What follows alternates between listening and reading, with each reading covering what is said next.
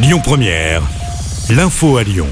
Bonsoir à tous, à la une de l'actu, top départ pour les nuits de Fourvière. C'est parti pour deux mois de concert à Lyon. Philippe Découfflé ouvre les festivités au Grand Théâtre à 21h45 et jusqu'au 28 juillet, Christine and the Queens, Catherine Ringer, Michel Polnareff, Bernard Lavillier ou encore Benjamin Biolay et Ben Harper sont attendus dans la capitale du Rhône. Au total, 131 représentations sont proposées. Il reste des places parfois. À noter côté transport en commun, la gratuité du funiculaire pour les personnes munies d'un billet de spectacle. Retrouvez le programme complet sur notre site et notre application. L'actu aujourd'hui, c'est aussi cette nouvelle mobilisation des personnels de l'éducation. Ils se sont rassemblés à 15h30 devant le rectorat à Lyon. La raison de la grogne est double, la réforme des lycées professionnels et celle des retraites. Et puisqu'on reparle des retraites, elles refont l'actu. Ce mercredi, la proposition de loi du groupe Liot qui vise à abroger la réforme était au programme de la commission des affaires sociales.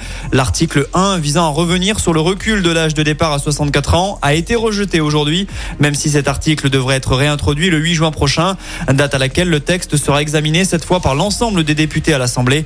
Avant cela, une quatorzième journée de mobilisation nationale est prévue mardi prochain.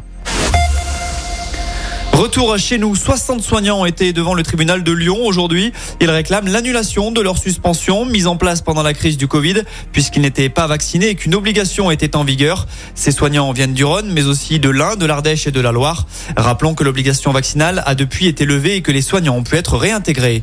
À Vénissieux, un banal contrôle permet de découvrir des kilos de drogue et une arme à feu. Selon les infos de Lyon Mag, deux individus ont été interpellés à bord d'une 208 lundi après-midi.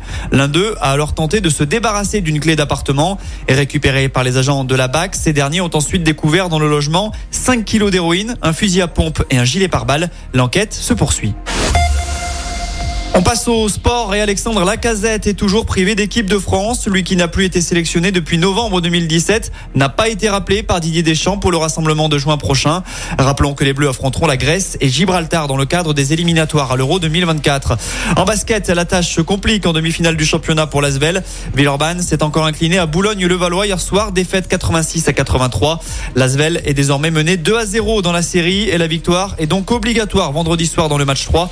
Celui-ci se jouera à et puis en tennis, Caroline Garcia est en train de batailler face à la russe Blinkova. Le match se joue en ce moment même et il y a pour l'instant un set partout. Écoutez votre radio Lyon Première en direct sur l'application Lyon Première, lyonpremière.fr et bien sûr à Lyon sur 90.2 FM et en DAB+. Lyon Première